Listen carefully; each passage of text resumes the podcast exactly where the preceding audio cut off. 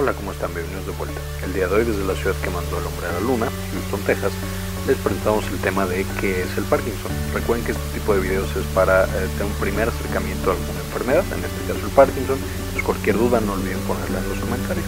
Y empezamos. Hablemos entonces de la enfermedad de Parkinson. Seguramente ya la habrán escuchado, ya la conocen, incluso es muy probable que tengan a alguien en su familia que ya esté padeciendo esta enfermedad. Entonces vamos a hablar un poquito más a detalle acerca de esta. ¿Qué es específicamente la enfermedad de Parkinson? Pues es una enfermedad en la cual una parte del cerebro, conocida como ganglios basales, empieza a tener ciertos problemas con algunas proteínas que se vuelven tóxicas, específicamente la alfa-sinucleína. De manera que en muchas de las neuronas, especialmente las neuronas que producen dopamina de estos sitios que ya mencionamos, llamados ganglios basales, se van acumulando y acumulando y acumulando hasta que forman unas estructuras tóxicas conocidas como cuerpos de Lewy. Entonces, cuando ya tenemos esta estructura altamente tóxica, pues la neurona que la contiene va a empezar a morir y va a dejar, bueno, va a dejar de funcionar y por supuesto después va a morir. Eh, esto significa que eh, es parte de un grupo de enfermedades conocidas como enfermedades neurodegenerativas. O sea, la neurona va degenerando con el tiempo y conforme más años tenemos y más ha avanzado, más avanza también la enfermedad. Este mismo grupo de enfermedades es donde encontramos, por ejemplo, al Alzheimer, la cual es la enfermedad neurodegenerativa más común. Ya hicimos un video de Alzheimer, les dejo el enlace en la parte de arriba a la derecha para que lo consulten. Y el Parkinson en este caso es la segunda enfermedad neurodegenerativa más común en el mundo, siendo las dos por supuesto terribles, el Alzheimer siendo eh, más característica de las afectaciones cognitivas y de la memoria, mientras que en el Parkinson son muchos más frecuentes las alteraciones motoras, las del movimiento, aunque como veremos también tiene muchas alteraciones no motoras. Entonces aquí tenemos una imagen o un esquema de cómo es el cerebro. Recordarán también de las clases de movimiento, también les dejo acá arriba el enlace a esas clases de movimiento, que para que nosotros podamos ejercer movimientos, podamos hacer algún movimiento voluntario, la corteza cerebral tiene ciertas partes que mandan información a través de una vía conocida como piramidal y extrapiramidal hacia el resto del cuerpo para que nosotros podamos generar ese movimiento. Al pasar de la corteza cerebral al resto del cuerpo, tiene que atravesar por los llamados ganglios basales. Y estos ganglios basales van a tener muchos neurotransmisores, pero uno de los más importantes es la dopamina. Y para no meterme demasiado en detalle, esta dopamina lo que genera, a través de la activación de diferentes receptores, es que se libere o se facilite este movimiento que estamos generando. O sea, yo pienso mover el brazo y es como si los ganglios basales dijeran, sabes que sí, tienes permiso, ya lo planeaste bien, entonces mueve el brazo y entonces movemos el brazo. Entonces la corteza cerebral manda el impulso y generamos este movimiento. En el caso de los pacientes con Parkinson, por supuesto, es una eh, fisiopatología muy complicada porque muchos, muchos centros cerebrales están participando, pero esencialmente al no haber dopamina, tenemos que eh, no se puede hacer fácilmente el movimiento. Entonces tardamos mucho en generar el movimiento, entonces hay enlentecimiento del movimiento y además no se controla de manera óptima, entonces podemos tener remanentes del movimiento. Ya que nos movimos, pues nos seguimos moviendo y tenemos un pequeño o un no tan pequeño temblor. Ahora, ¿qué tan importante es? Pues más o menos el 1% de las personas por encima de los 60 años van a tener esta enfermedad. Además, más o menos los síntomas van a empezar a debutar a los 55 años. O sea, desde los 50 empezamos a tener ya algunos síntomas que van a sugerir que más adelante se va a tener el diagnóstico de enfermedad de Parkinson. ¿Por qué? Porque ya están empezando a morir estas neuronas que producen dopamina. Esto es importante también porque en una población que por supuesto cada vez envejece más, al haber cada vez más personas mayores y con más edad, pues por supuesto más personas tenemos con este diagnóstico y también si estamos diciendo que con el paso de los años la toxicidad de las neuronas continúa porque se acumulan estas proteínas tóxicas, pues por supuesto también vamos a tener mayor proporción de personas con un Parkinson avanzado, el cual ya es más difícil de tratar. Ahora, a partir de que nos diagnostican a nosotros o a algún familiar eh, esta enfermedad, de la enfermedad de Parkinson, más o menos se espera una sobrevida de 10 a 13 años. Por supuesto, esto es muy variable. Hay pacientes que afortunadamente viven mucho más tiempo, hay pacientes que viven menos tiempo, dependiendo de muchas cosas. ¿Qué es lo que sucede con estas personas? Pues lo más común es, por supuesto, si tienen problemas para moverse, de pronto tienen eh, entonces caídas. Es muy frecuente que el paciente esté tratando de desplazarse de un lado a otro o que esté tratando de hacer alguna cosa, se caiga y pueda tener accidentes de diferentes grados de importancia. Y estos accidentes son los que pueden llevar muchas veces a complicaciones y a que incluso el paciente desafortunadamente fallezca. Ahora, además de este riesgo tan alto de caídas, otro riesgo que pueden presentar es cuando ya es un Parkinson más o menos avanzado, pueden tener problemas para tragar. Entonces, al nosotros comer, parte de la comida, en vez de ir al estómago, se va a ir a los pulmones y puede generar entonces problemas pulmonares e infecciones. Esas son como las dos principales causas de que estos eh, pacientes fallezcan, sin embargo, por supuesto, hay otras complicaciones que pueden llegar a desarrollar. Más o menos en la actualidad, entre 4.1 y 4.6 millones de personas padecen eh, enfermedad de Parkinson. Y por supuesto, son personas que van a ir avanzando, como ya lo dije en repetidas ocasiones, con su enfermedad, de manera que estos se van acumulando por los diagnósticos nuevos y van siendo más difíciles de manejar y van teniendo más avance en su enfermedad. Y se espera que la cifra se duplique para el 2030, de nuevo por el envejecimiento de la población. De manera que esto pinta para ser una enfermedad realmente terrible y ser una gran, gran carga para los sistemas de salud, para los familiares y para nuestros pacientes siendo una prioridad junto con las otras enfermedades neurodegenerativas. Ahora, ¿cuáles son las manifestaciones? Pues básicamente quedamos que el cerebro va teniendo la neurodegeneración de las neuronas dopaminérgicas, especialmente en ganglios basales, aunque no únicamente en ganglios basales. Eso significa que perdemos casi todas las funciones dopaminérgicas que tenemos en nuestro cerebro. Eso nos lleva a tener manifestaciones puramente motoras, o sea, todo lo que es como clásico del Parkinson, el hecho de los temblores, del movimiento lento, de la inestabilidad postural, etc.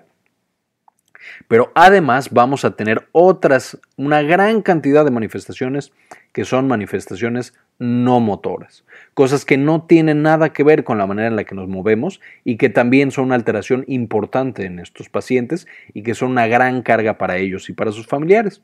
Vamos a revisar cuáles son. Y entonces, por supuesto, las manifestaciones que van a tener los pacientes van a depender de la progresión que tenemos de esta enfermedad.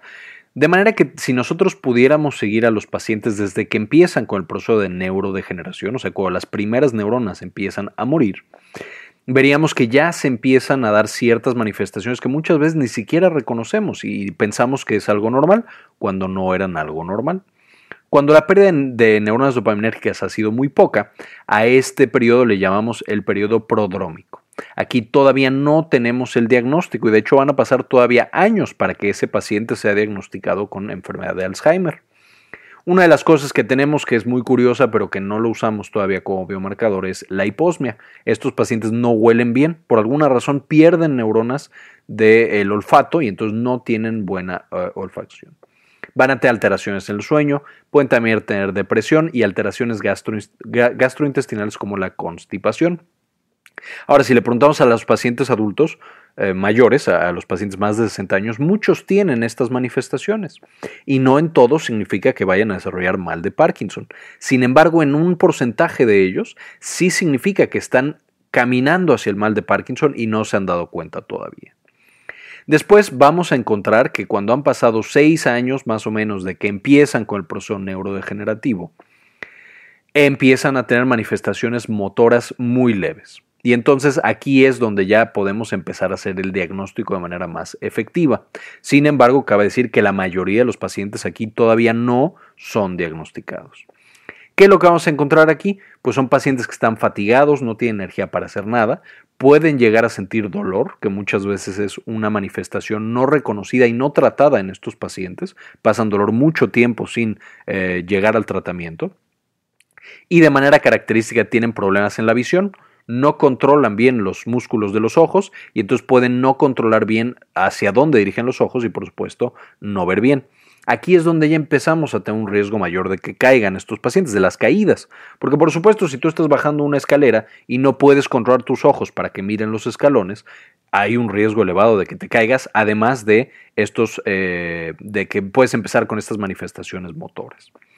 Siguen pasando los años, ya tenemos prácticamente la mitad de las neuronas dopaminérgicas muertas debido a esta acumulación de proteínas tóxicas. ¿Qué es lo que vamos a tener aquí? Vamos a seguir con los síntomas no motores, como hasta ahora. Vamos a tener todo lo que ya teníamos, eh, fatiga, dolor, eh, alteraciones en el sueño, diplopia, depresión, etc. Vamos a empezar a tener eh, hipofonía, empiezan a hablar más bajito. Vamos a empezar a tener alteraciones motoras, por supuesto, aquí y acá. Ya tenemos una lentitud en el movimiento, ya caminamos muy despacito y con pasos muy cortitos, en lo que es conocido como marcha festinante. Vamos a empezar un poco a estar un poco encorvados por eh, todas estas manifestaciones y empezamos a tener también el temblor basal. Podemos tener también problemas para eh, deglutir ya, que nos cueste mucho trabajo, que no pase la comida, como que se nos atora ansiedad y otras manifestaciones. Y usualmente aquí es donde ya tenemos el diagnóstico. Ya, ya pasamos por 3, 4, 5 médicos, tres de ellos eran neurólogos y por fin a alguien se le ocurre, ¿sabes qué? Es enfermedad de Parkinson y somos diagnosticados. Y en este momento es cuando ya empieza el camino del tratamiento. El tratamiento para la enfermedad de Alzheimer, lo vamos, perdón, la enfermedad de Parkinson, vamos a ver un poco más adelante, es un tratamiento sintomático. No tenemos algo que detenga la enfermedad, o algo que revierta la enfermedad para recuperar a este paciente normal.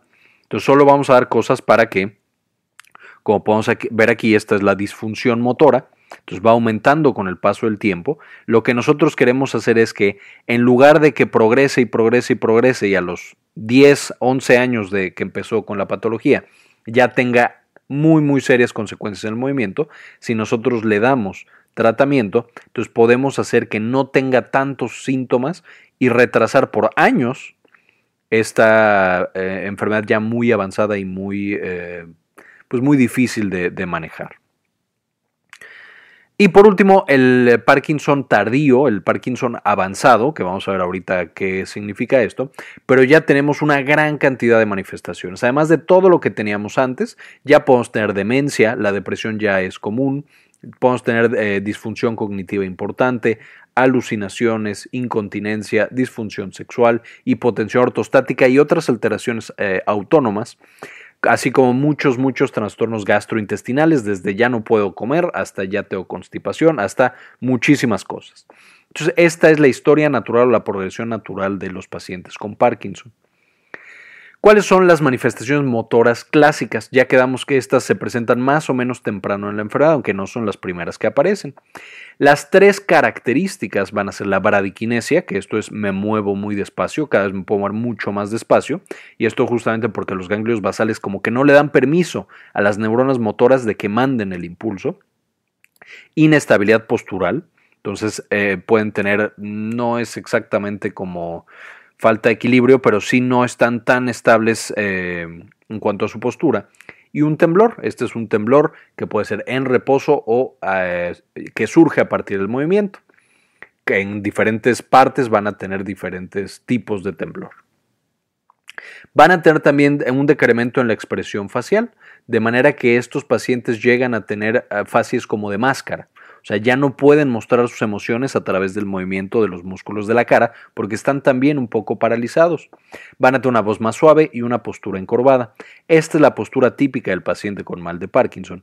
Y van a caminar con eh, pasos muy muy pequeñitos justamente por la inestabilidad postural que tienen que para no perder el equilibrio dar pasos pequeños, bueno, más o menos rápidos en esto que conocemos como marcha eh, festinante. Ahora vamos a tener también las manifestaciones no motoras.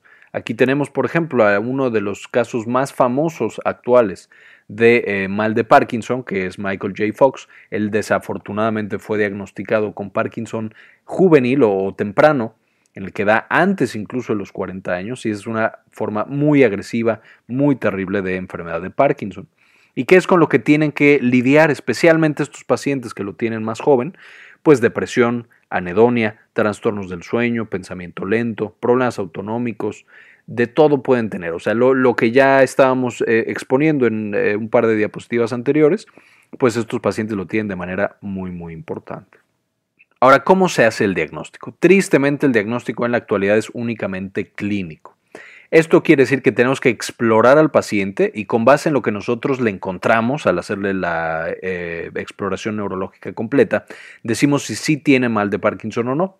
Y este es un gran problema porque al no haber un estudio de, sabes que yo te tomo sangre y si tiene la proteína en más de tanto ya es diagnóstico, o si yo te hago una resonancia magnética del cerebro y encuentro tal cosa ya es mal de Parkinson, al no tener eso, pues entonces tenemos que es una enfermedad altamente subjetiva.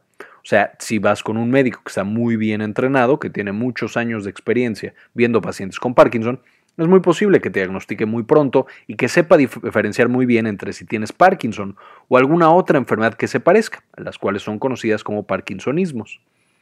Pero si vas con un médico que no está tan bien entrenado, entonces puede que o no piense en Parkinson cuando sí lo tienes, o te diga, sabes que tienes enfermedad de Parkinson cuando era que tenías otro tipo de Parkinsonismo u otra enfermedad completamente diferente.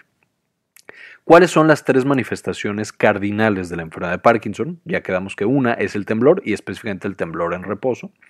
Dos es la lentitud de los movimientos, probablemente lo más, eh, lo motor que aparece más pronto, esta lentitud de los movimientos y la rigidez. Estas tres cosas son clásicas de los pacientes con enfermedad de Parkinson, aunque ya quedamos hay muchas otras manifestaciones y va a haber muchas otras cosas que apoyan o que bajan la probabilidad de que nosotros tengamos el mal de Parkinson. Por ejemplo, si nos dan un fármaco que se llama levodopa y respondemos muy bien, pues es más probable que, nos, que sí sea enfermedad de Parkinson. Si tenemos eh, muchas cosas, el médico nos va a ir revisando justamente para determinar qué tan probable es que eso que nosotros tenemos o que tiene nuestro familiar sea enfermedad de Parkinson. Y luego en otro video podemos meternos mucho más a fondo, esto solamente es una visión general. Para el seguimiento de estos pacientes se va a utilizar una escala UPDRS, que en inglés significaría escala unificada para la evaluación de la enfermedad de Parkinson. Esta escala no se hace siempre en la clínica, o sea, no siempre que vamos a ver al médico neurólogo va a hacer toda la escala, eh, va, sino que va a evaluar ciertas partes de la escala. Se usa mucho en investigación y nos da un parámetro de qué es lo que tenemos que evaluar para ver si el paciente está progresando, qué tan rápido y si los fármacos funcionan o no. La parte 1 va a ser básicamente el estado mental, de comportamiento y de humor. La parte 2 las actividades de la vida diaria, cosas desde deglutir hasta la independencia y este tipo de cosas. La 3 es un examen motor completo. La 4 son las complicaciones de la terapia en la semana previa. O sea, eh, cómo le ha ido al paciente que tanto presenta eh, eventos adversos como las disinesias o alguna otra manifestación. La parte 5 es la escala de Hohen y Yar modificada, la cual nos habla de severidad. Y la parte 6 es la, escala de Schwab y England, eh, que también evalúa actividades cotidianas, sin embargo son otra manera y otro tipo de actividades eh, cotidianas. De manera que es muy importante siempre estar determinando en estos pacientes cómo van no solamente la parte motora, sino, como nos dice esta escala unificada, en todas las otras manifestaciones que puede tener ese paciente y en la respuesta al tratamiento, tanto eh, benéfica como también los eventos adversos que puede llegar a tener. Ahora, ¿cuál va a ser el tratamiento? Una vez que ya nos dijeron con certeza, sabes que sí tienes enfermedad de Parkinson o no la tienes, si es otra cosa, pues podemos empezar con la fase de tratamiento. Que quedamos que el tratamiento, su principal función va a ser disminuir los síntomas, las manifestaciones. Los tratamientos en términos generales tienen una buena respuesta, son eh, relativamente efectivos para las manifestaciones motoras, que es como lo principal que todos tenemos en la cabeza.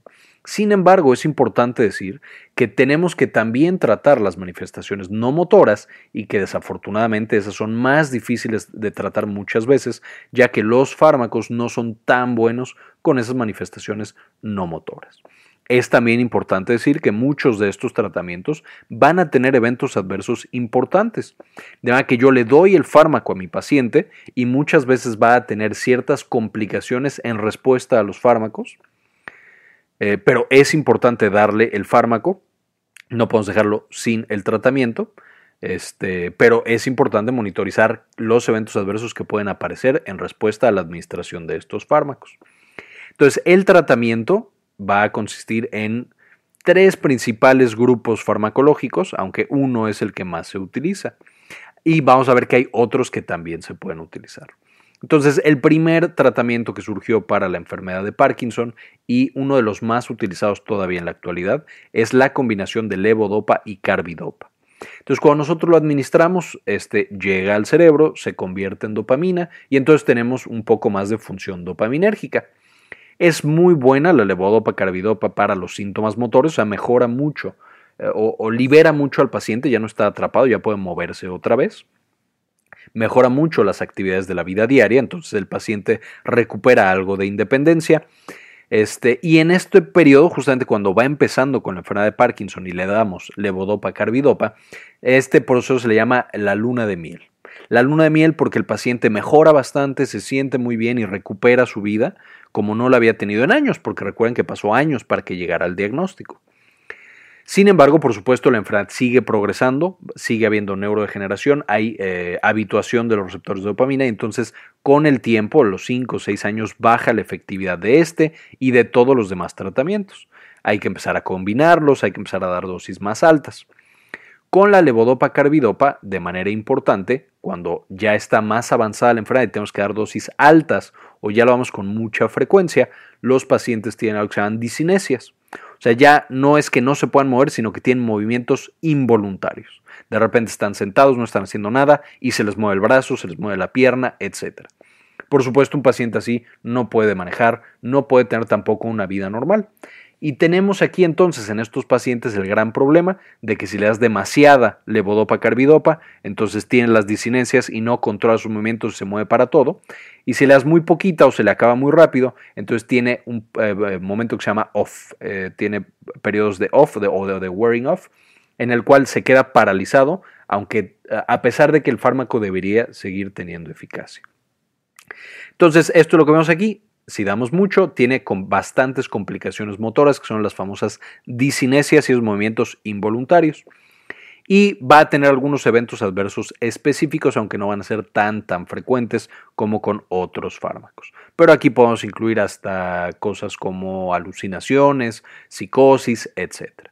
En segundo lugar tenemos agonistas dopaminérgicos. Estos no se transforman como la levodopa en dopamina, sino que directamente llegan y se pegan al receptor de dopamina. Que la dopamina ya hemos visto que tiene muchas, muchas funciones. De hecho tenemos todo un video de dopamina y les dejo también aquí arriba el enlace. Estos agonistas son buenos para los síntomas motores, aunque no tan buenos como este, como levodopa carbidopa en general, si hay pacientes que les va muy bien. Eh, no son tan buenos para, para las actividades de la vida diaria, pero tienen menos complicaciones motoras. Entonces ya teníamos demasiada disinesia, podemos eh, bajarle la cantidad de, levodopa carbidopa y a lo mejor darle un poco de agonistas dopaminérgicos y empezar a tener ahí ciertas combinaciones. El problema es que los eventos adversos específicos, o sea, en las otras zonas de dopamina del cerebro, son mucho más importantes generan con mucha mayor frecuencia psicosis, pueden causar dependencia, pueden causar incluso que los pacientes tengan este, algunas otras manifestaciones como eh, apuestas compulsivas. Se vuelven adictos a eh, apostar debido a la gran cantidad de dopamina que tienen en su cerebro. Otros como los inhibidores de la MAO, estos si recordan el video de dopamina, o si ya lo checaron otra vez, lo único que hacen es inhibir la enzima que destruye dopamina y otras catecolaminas. Entonces, estos se dan usualmente acompañados de levodopa, justamente para maximizar el tiempo que la levodopa está funcionando en el cerebro de nuestro paciente. Son buenos fármacos, tienen también varios eh, eventos adversos, tienen riesgos, no se pueden tomar así nomás. Y el médico neurólogo, usualmente especialista en Parkinson, va a decidir a qué dosis, en qué momento y con qué otros fármacos se tienen que dar estos. No es nada fácil eh, dar estos tratamientos y por supuesto mucho es un poco como mm, alquimia casi casi, porque el neurólogo tiene que ser muy preciso en la dosis, la cantidad y las combinaciones para que el paciente tenga la mejor calidad de vida sin los eventos adversos. Otros fármacos se pueden llegar a dar, algunos son un poco neuroprotectores, algunos eh, son bloqueadores de la acetilcolina, entonces también pueden favorecer o quitar algunas cosas, pero estos son como la piedra angular del tratamiento para los pacientes de Parkinson. Sin embargo, ya quedamos que conforme pasa el tiempo y como conforme avanza la neurodegeneración, llega un punto en el que el paciente ya toma demasiada, una dosis demasiado alta de estos fármacos, entonces tiene muchos eventos adversos y tiene muchos periodos en off, en los que ya otra vez está completamente paralizado. Entonces prácticamente pasa de tener periodos de psicosis casi casi a tener periodos grandes, eh, eh, periodos de tiempo en los cuales no se puede mover bien. Entonces más o menos cuando el paciente ya tiene 3, 4 horas al día en los cuales no está teniendo o tiene estos periodos de off, ya no se puede mover, Eso se vea que ya el tratamiento oral no está funcionando de manera tan precisa. Aquí quiero ser muy específico, esta no es una definición oficial, cada médico junto con su paciente tendrá que decidir cuándo ya no es aceptable la respuesta a los fármacos orales y hay pacientes que toda la vida responden bien a fármacos orales, toda la vida que, eh, tienen el diagnóstico de Parkinson. Sin, sin embargo, muchos pacientes no lo tolerarán o el médico querrá aumentar mucho la calidad de vida de ese paciente eh, y, que no le importe tanto los riesgos, eh, deciden entonces en conjunto arriesgarse el paciente junto con su médico y entonces se someten a terapias avanzadas. Entonces, ya que no se responde a esta terapia oral, tenemos un Parkinson avanzado y este Parkinson avanzado necesita estrategias terapéuticas avanzadas. Y tenemos principalmente tres, todas son cirugías, una muy poco invasiva, una más o menos invasiva y otra muy invasiva podemos poner una bomba subcutánea que inyecta un agonista dopaminérgico, conocido como apomorfina. Entonces todo el tiempo está inyectando abajo de la piel la apomorfina y entonces en vez de tomarte una pastilla de un agonista dopaminérgico, todo el día te la vamos a estar inyectando en esta bomba subcutánea. La segunda opción es inyectar la levodopa carbidopa directamente en el duodeno. Otra vez, no te tome la pastilla, te voy a inyectar justo en el intestino para que llegue más rápido al cerebro, controlar muy bien cuánto tienes en la sangre y entonces eh, mejorar el control que tenemos de la enfermedad. Y por último tenemos la estimulación cerebral profunda, en la cual se anestesia al paciente, se pone un electrodo hasta el cerebro, entonces neurocirugía, y ese electrodo eh, se coloca en los ganglios basales, muchas veces en el eh, núcleo subtalámico o también puede ser en algunos otros y básicamente damos choques eléctricos eh, con cierta frecuencia y cierta amplitud y ciertas características para suplir la función de estos ganglios basales con estas señales eléctricas en el cerebro. Estos tres tratamientos son buenos, cada uno va a ser para diferentes pacientes y cada uno tiene indicaciones y contraindicaciones diferentes. Me refiero a que no los tres pueden darse en los mismos pacientes y no se vea que ninguno de estos sea mejor que otro. Si eres un candidato, tu médico neurólogo te va a decir, ¿sabes qué? El mejor para ti va a ser este por todas estas características y todos estos riesgos que veo contigo. Entonces, de nuevo, el neurólogo con el paciente, con la familia, con los cuidadores, con base en todo lo que tiene ese paciente, todas las características y el antecedente de su respuesta a fármacos y el riesgo que están dispuestos a tomar, van a decidir cuál es el tratamiento mejor para el Parkinson avanzado, con la idea de mejorar lo más posible la calidad de vida y reducir lo más posible los eventos adversos a estas terapias más avanzadas. Muy bien, básicamente esta es una visión muy general de enfermedad de Parkinson. Lo hablaremos más a detalle de las enfermedades neurodegenerativas. Agradezco como siempre muchísimo a todos los miembros de Patreon que nos ayudan a mantener este canal y a subir el contenido. Por supuesto, muchas gracias al doctor Andrés Castañeda, Ana Luisa González, Oscar, Oscar Sepúlveda y Uciel Ramos León. Les agradezco muchísimo, mucho por el apoyo. Realmente son esenciales para este canal. Y les dejo la bibliografía, material muy interesante de investigadores eh, mexicanos junto con las guías de práctica, clínica de México, pero también algunos artículos muy interesantes internacionales y por supuesto de colaboradores de eh, canal. Entonces, muchas gracias. Ojalá le hayan entendido. Muy bien, muchas gracias por conectarse. Espero como siempre les haya gustado. Este, muchas gracias de nuevo por todo el apoyo que me brindan, tanto los miembros de Patreon como todos los que no pertenecen a Patreon. No olviden suscribirse para más videos así. Y como siempre, ayúdenos a cambiar el mundo, compartan la información.